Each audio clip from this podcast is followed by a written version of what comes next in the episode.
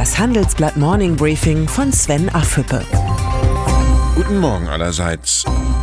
Heute ist Mittwoch, der 20. März, und das sind heute unsere Themen. Streit um Rüstungsausgaben.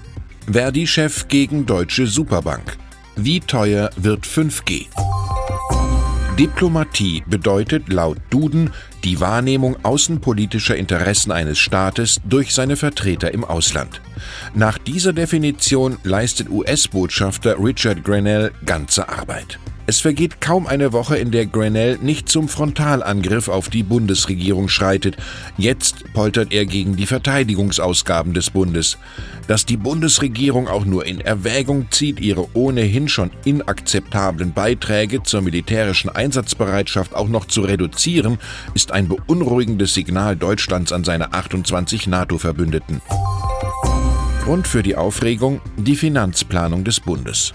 Demnach steigt der Anteil der Verteidigungsausgaben am Bundeshaushalt im nächsten Jahr zwar auf 1,37 Prozent, bis 2023 sinkt er aber wieder auf 1,25 Prozent. Das NATO-Ziel sind eigentlich 2 Prozent. Für Grenell ein Affront, den er mit einem Affront kontert. Für gewöhnlich werden diplomatische Konflikte hinter verschlossenen Türen diskutiert, doch weder US-Präsident Donald Trump noch Berlin-Statthalter Grenell halten etwas von dieser Kultur. Der Befund ist besorgniserregend. Deutschland und Amerika reden nicht mehr miteinander, sondern vor allem übereinander.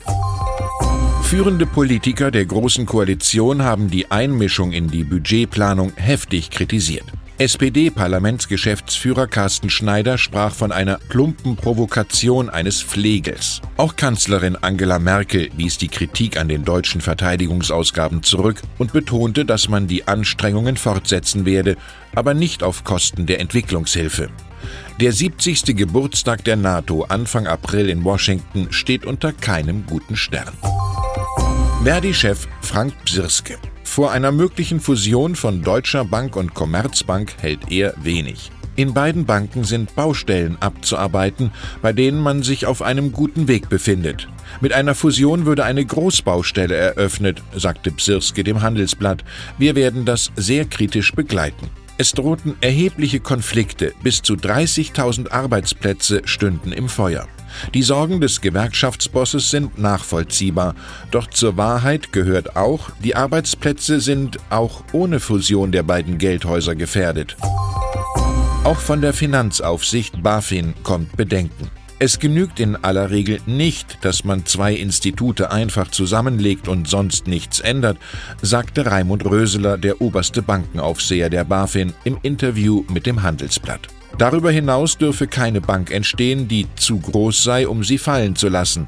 Der Spielraum für eine sinnvolle Fusion wird für Deutsche Bank und Commerzbank immer kleiner. Gestern ist der Startschuss für die Versteigerung der neuen Mobilfunkfrequenzen gefallen. 5G ermöglicht Deutschland den Schritt in die digitale Zukunft, frohlockte Jochen Hohmann, der Präsident der Bundesnetzagentur. Was er verschwieg, für einen flächendeckenden Ausbau mit maximaler Leistung müsste jedes Unternehmen 54 Milliarden Euro investieren. So steht es in einem geheimen Gutachten für die Bundesnetzagentur, das dem Handelsblatt vorliegt. Die Union glaubt nicht daran, dass Telekom, Vodafone, Telefonica und Drillisch diese Summe für eine flächendeckende Versorgung aufbringen werden. Deshalb wollen CDU und CSU eine staatliche Mobilfunkinfrastrukturgesellschaft gründen, die mögliche Funklöcher schließen soll. Deutschlands digitale Zukunft droht auch für den Steuerzahler teuer zu werden. Die Gespräche mit China laufen sehr gut, sagte US-Präsident Donald Trump am Dienstag. Nach Informationen des Wall Street Journal wollen Washington und Peking noch im April eine Einigung im Handelsstreit erzielen. Die Nachricht macht Mut. Möglicherweise hat sich im Weißen Haus die Erkenntnis durchgesetzt, dass es keine Alternative zu offenen Märkten gibt. Früher war das eine Selbstverständlichkeit, heute ist es eine Überraschung. Ich wünsche Ihnen einen erfolgreichen Tag. Herzliche Grüße, Ihr Sven Affüppe.